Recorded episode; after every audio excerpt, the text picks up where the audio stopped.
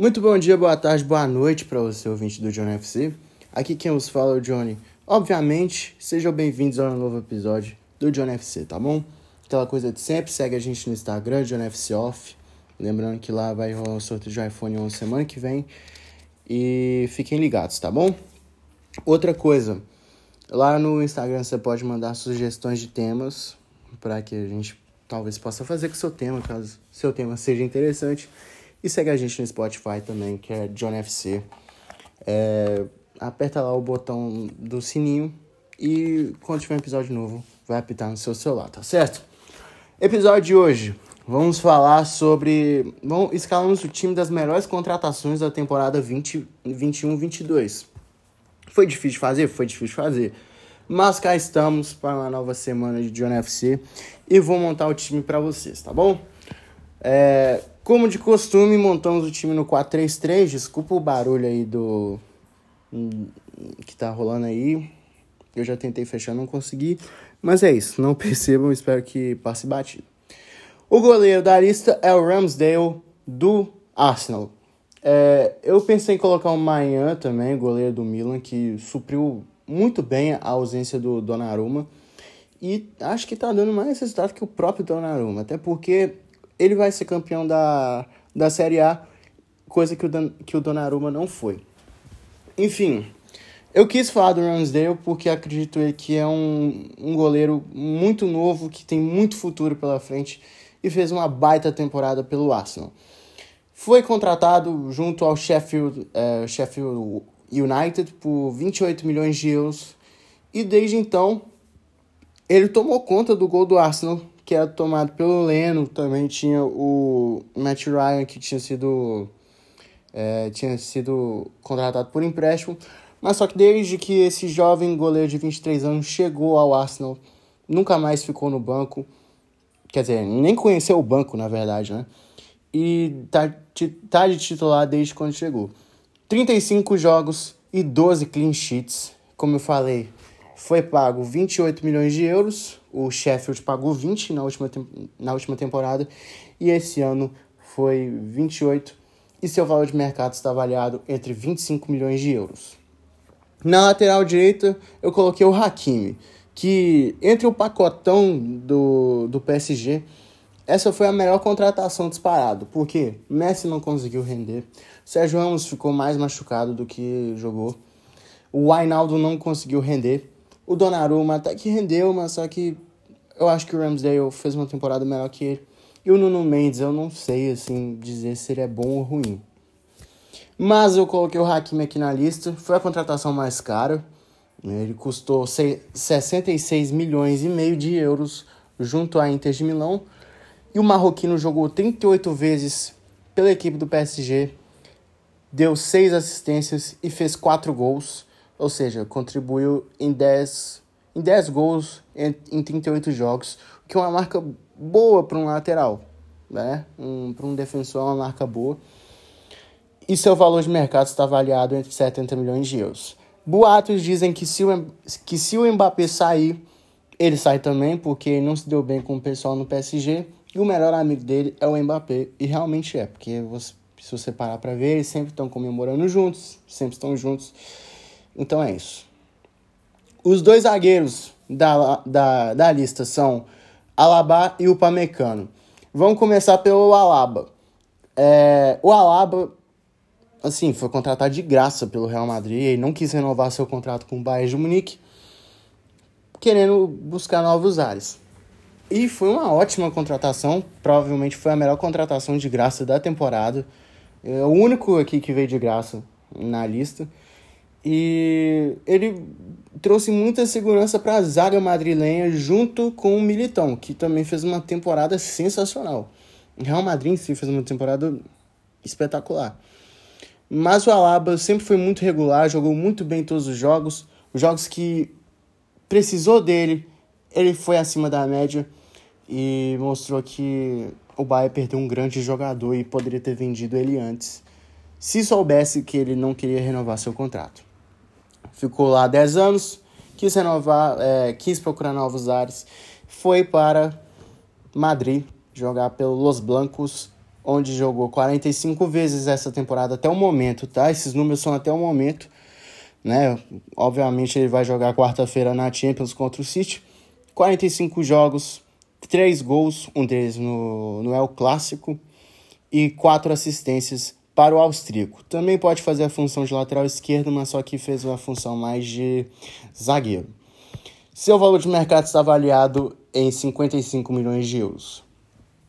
O outro zagueiro, um sai, outro chega, que é o caso do Upamecano. O Upamecano é um bom zagueiro, tá? Ele virou titular, assim, no instalar de dedos foi uma... Acho que foi uma recomendação do, Na, do Nagelsmann, que é o técnico do Bayern, que, que treinou com ele, que trabalhou com ele no RB Leipzig, né? Os dois saíram juntos do Leipzig e chegaram juntos ao Bayern, então era nítido que ele seria titular. É, 36 jogos para o francês, um gol e cinco assistências. Bayern é, pagou 42 milhões e meio de euros nele. É um jogador muito novo, tem muito futuro pela frente. Acredito eu que vai ser ele, ele o Koundé no futuro como a principal zaga da França. E seu valor de mercado está avaliado entre 45 milhões de euros. Na lateral esquerda, eu coloquei o Angelino, o Angelino, lateral esquerdo do RB Leipzig, que veio do Manchester City. Tá, esse aqui é estranho, mas só que eu vou explicar. O Angelino está no Leipzig desde janeiro de 2020. O que, que aconteceu? É, ele jogou dois anos no PSV e o City recomprou ele na temporada 19 e 20. Só que ele nunca foi bem aproveitado no City e estava jogando muito mal no Citizens. Foi emprestado ao Leipzig, né? Deu um negócio de pandemia.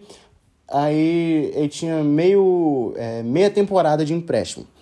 Aí deu a pandemia, o Leipzig pediu mais uma temporada de empréstimo, jogou mais uma temporada, deu certo e o Leipzig pagou 18 milhões de euros, junto com o empréstimo deu 20, ou seja, pagou 20 milhões de euros para contar com o Angelino e desde então vem sendo um dos melhores laterais esquerdos da, da Bundesliga. Só não é melhor que o Davis, porque né, o Davis é um dos melhores laterais do mundo hoje. E acredito eu que se não fosse o Davis, ele ia sobrar tranquilamente na Alemanha como lateral esquerdo, cara.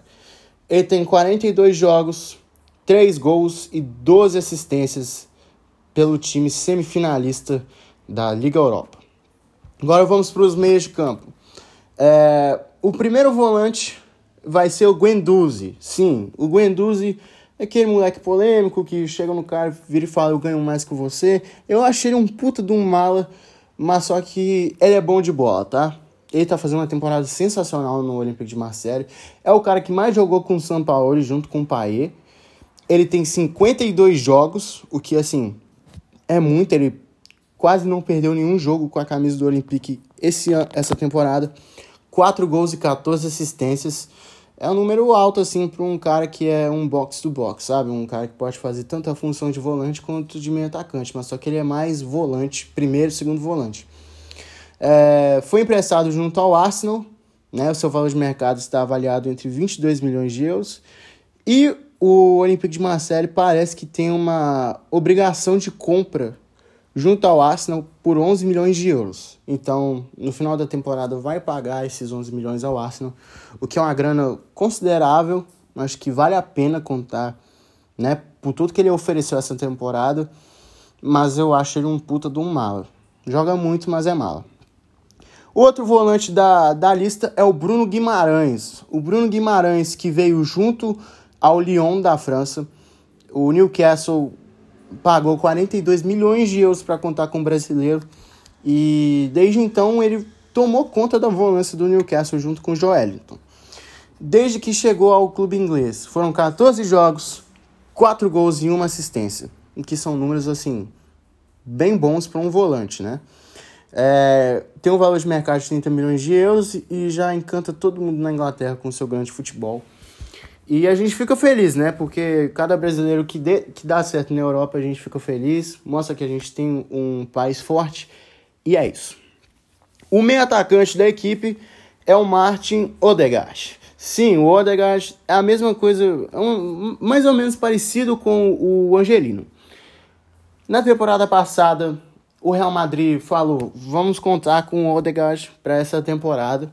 Mas só que ele não vem assim, não vem, não tinha sido aproveitado pelo Zidane e ele queria sair, queria novos ares, queria jogar a bola. Apareceu o Arsenal e ele jogou meia temporada no, no clube londrino, onde ele foi muito bem, mas só que ele voltou para o Real Madrid.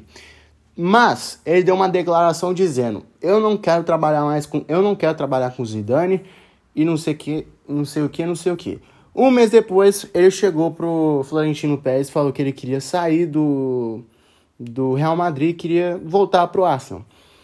É, não tinha opção de compra, era só empréstimo normal, assim, sabe?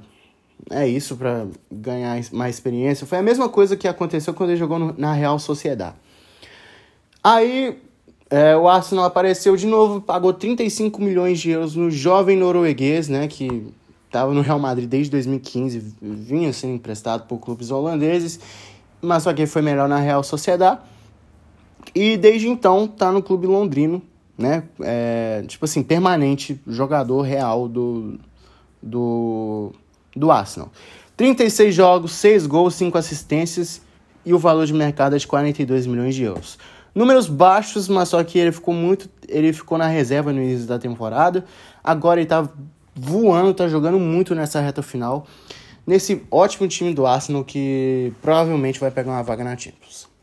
Agora vamos para os atacantes. Na ponta esquerda, eu coloquei o Luiz Dias, que chegou agora, né, nessa janela de janeiro, de dezembro e janeiro, junto com o Bruno Guimarães, os dois chegaram nessa última janela de inverno. O colombiano, desde que chegou ao Liverpool, vem encantando os, os torcedores dos Reds, vem cantando a todos na Inglaterra.